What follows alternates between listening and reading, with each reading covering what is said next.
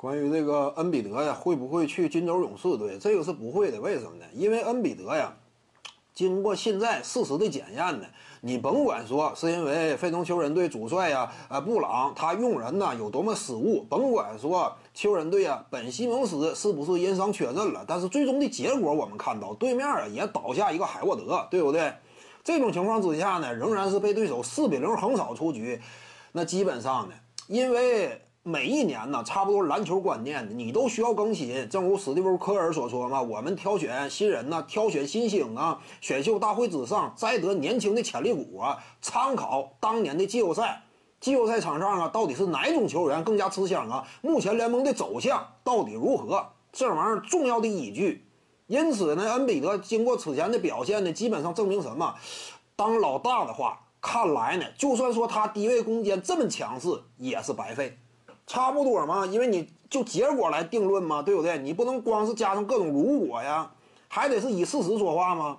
什么如果这那行，他就好使，还是得以客观事实说话。因此呢，恩比德他虽说当球队老大的话肯定是不行，而至于说当球队老二呢，防守端这样一种漏洞属性以及本身拖节奏的这样一种比赛特点，这就导致呢很艰难。勇士队如果说引进他的话，这会导致什么局面？你说让他当一个老二，让他围绕斯蒂芬库里那样一种进攻展开方式啊，去适应、去配合的话，没有作为吗？因为防守端他这块就是个严重问题，对不对？被对手单练的话，勇士也会非常被动，而且拖慢整个比赛节奏，这就不理想。当老二的话，他不太适合水花兄弟的那一套体系。攻守两方面都不适合。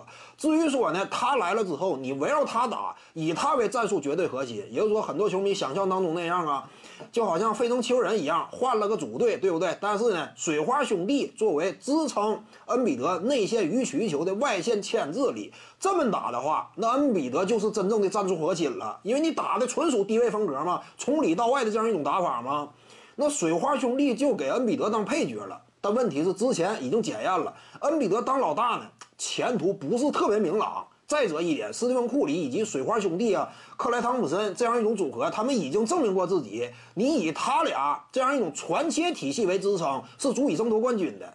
那么一方面，是已经验证过他是好使的，为勇士队带来了三座总冠军，而且目前他俩岁数也不算太大。而另一方面呢，毫无经过事实的检验。尤其今年首轮就被对方剃头出局，那你说怎么办呢？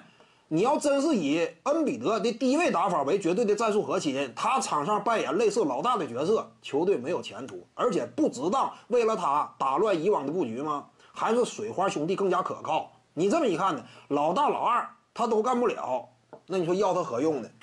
所以呢，这就是差不多目前的现状。引进恩比德呀，不是很理智。